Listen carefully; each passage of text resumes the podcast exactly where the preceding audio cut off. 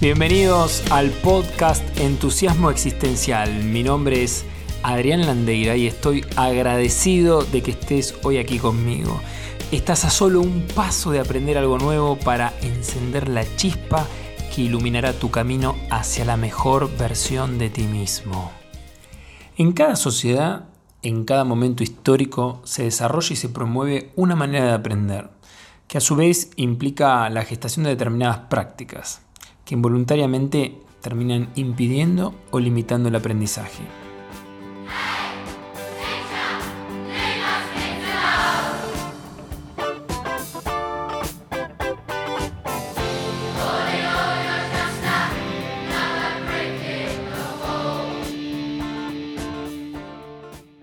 Estas barreras son las que llamamos enemigos del aprendizaje.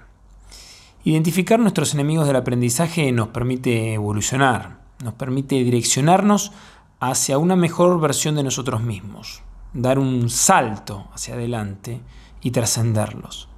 Por el contrario, al no identificar estos enemigos, reconocerlos, mirarlos, corremos el peligro de convertirnos en esclavos de ellos. Quiero aclarar que estas barreras, estos llamados enemigos del aprendizaje, no son las dificultades u obstáculos con que nos encontramos en nuestra vida. Por ejemplo, no poder pagar los estudios para ir a la universidad o no poder hacer un deporte determinado por una limitación física o una enfermedad. Me refiero a que existen prácticas en cada cultura que dificultan el aprendizaje y que se hacen invisibles, por decirlo de alguna manera, porque son compartidas de manera colectiva. Son aquellos aspectos que decimos así son las cosas. Estas barreras son las que producen una ceguera colectiva, que damos por natural, que ni la cuestionamos, que no la vemos. Esto es lo que vamos a desarrollar. ¿Te has puesto a pensar que nosotros sabemos, pero no sabemos de qué forma sabemos? Pero no sabemos de qué forma sabemos.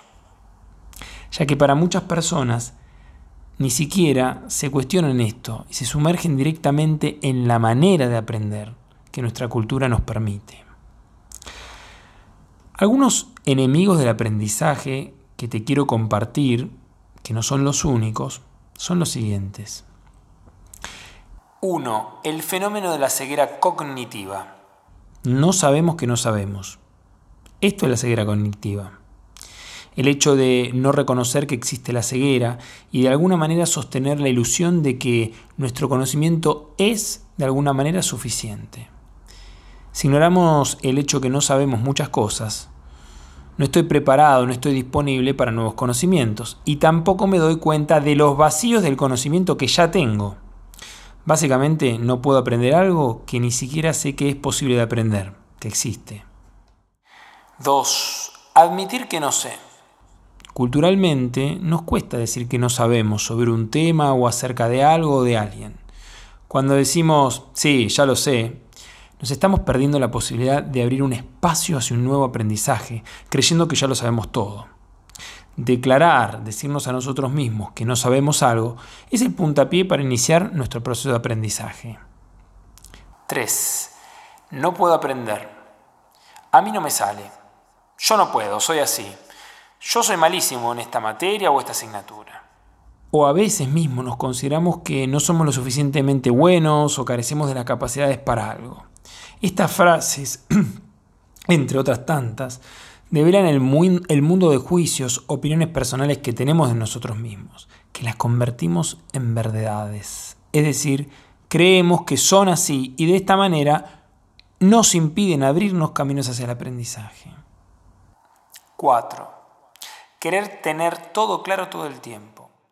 Este es uno de mis enemigos preferidos del aprendizaje que me acompañaron durante muchísimo tiempo. Te lo cuento de mi lugar personal. Siempre busqué desde chico la respuesta en el otro. En el colegio hacía una tarea y enseguida preguntaba, ¿está bien maestra? Y eso me disparó serios problemas de confianza, de no encontrar mis propias respuestas y navegar en la incertidumbre como parte del proceso de aprendizaje. Cuando evitamos este enemigo del aprendizaje, no estamos abiertos a admitir que para llegar a saber pasamos por el no saber y que hay que transitar caminos, trechos de oscuridad, de incertidumbre. Este enemigo se muestra como una adicción a tener siempre la respuesta. Y quizás cada aprendizaje implique atravesar o atreverse a entrar a un espacio donde no está todo claro. Y sumado a culturas o sociedades donde el no saber es castigado, esto se complica un poco más. 5. Saber como sinónimo de responder preguntas. Es típico de la enseñanza tradicional el confundir aquel que sabe es el que tiene las respuestas.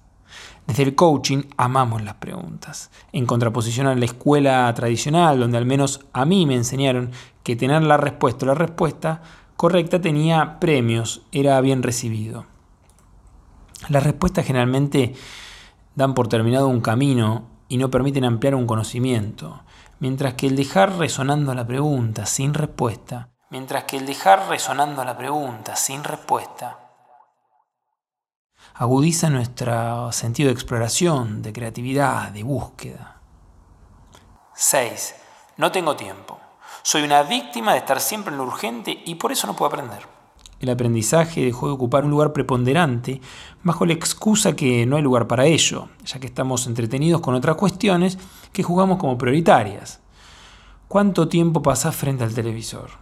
¿O cuántas conversaciones improductivas o de chismerío sostenés día a día y decís que no tenés tiempo para aprender algo nuevo, algo que pueda transformar o colaborar a tu ser? En línea con este enemigo se suma el querer aprender rápidamente. ¿Por qué no me decís cómo es la cosa y listo? Dejamos de dar tanta vuelta. Dale, dame la respuesta, ya me cansé. Entonces, aquí no aparece el aprendizaje como experiencia, sino como un mero intercambio de información. 7. Ser capaces de desaprender. Significa no ser capaces de liberarnos, despojarnos de un mundo explicativo, de un modo de hacer las cosas para acceder a uno nuevo.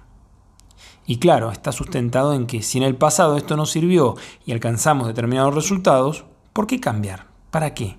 Si así funciona, perfecto, y en un futuro probablemente lo hará también. Muchas organizaciones y emprendedores padecen de este enemigo que limita el espacio de aprendizaje y ni siquiera son conscientes de ello. 8. Excluir el dominio corporal y el emocional del aprendizaje. Tendemos a darle prioridad o preponderancia al aprendizaje lógico-racional, a sentarnos y recibir información y que nuestra mente haga su trabajo de procesar, analizar y demás. Sin embargo, el cuerpo es un dominio aparentemente olvidado y tiene mucho que ver en nuestro aprendizaje, lo mismo que el emocional. Y no solo al momento de hacer una actividad deportiva, sino cómo sería aprender, por ejemplo, sobre el miedo, la confianza o el respeto desde el cuerpo y nuestras emociones. ¿Qué nos sucede a nivel emocional y en qué zona del cuerpo registramos nuestras emociones? ¿Será lo mismo aprender, por ejemplo, biología desde un lugar emocional de rabia que de alegría? Pareciera que hay un discurso que por ejemplo, las emociones hay que excluirlas porque no colaboran en el aprendizaje. Esto es fatal. Frases como, para pensar este, hay que dejar de lado las emociones. En realidad, esto sería imposible. Cuando no estemos en alguna emoción, estaremos muertos. Un juicio, es decir, una opinión, gatilla una emoción y esa emoción nos predispone corporalmente para algo.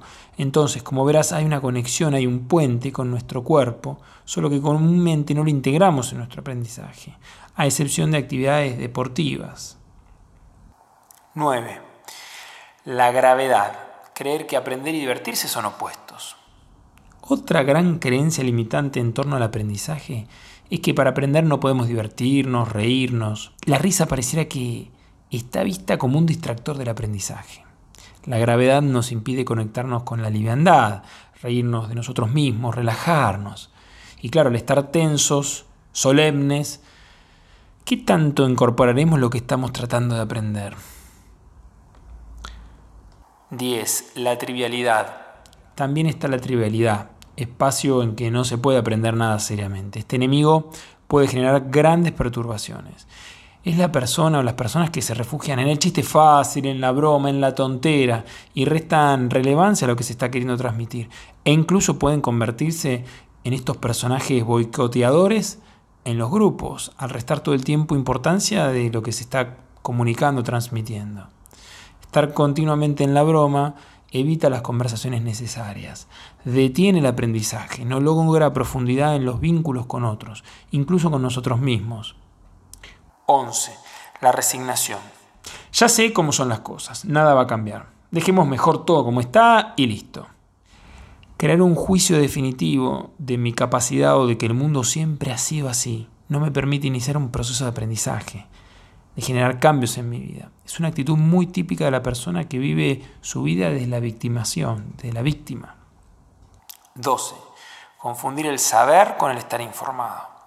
Está estrechamente vinculado en la mera acumulación excesiva de datos y de no experienciar, poner, es decir, poner en práctica ese conocimiento. Ejemplo, puedo tener mucha información sobre cómo decorar un pastel, haber visto montones de videos en internet, pero si no se traduce en capacidad de acción, se convierte en una mera capacidad de repetir ciertas afirmaciones.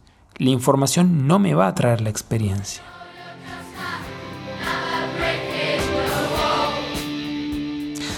Bueno, y hasta acá, ¿cómo estás?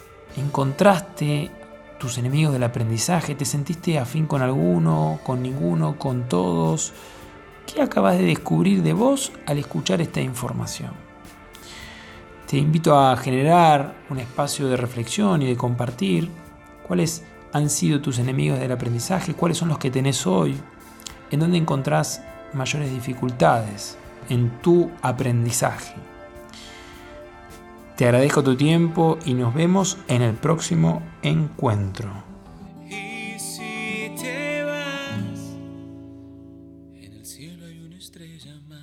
Este podcast de hoy ha terminado. Espero que lo hayas disfrutado tanto como yo. Nos vemos en nuestro próximo episodio. Y a donde quiera que desees ir en tu vida, recuerda, microacciones, nada heroicas.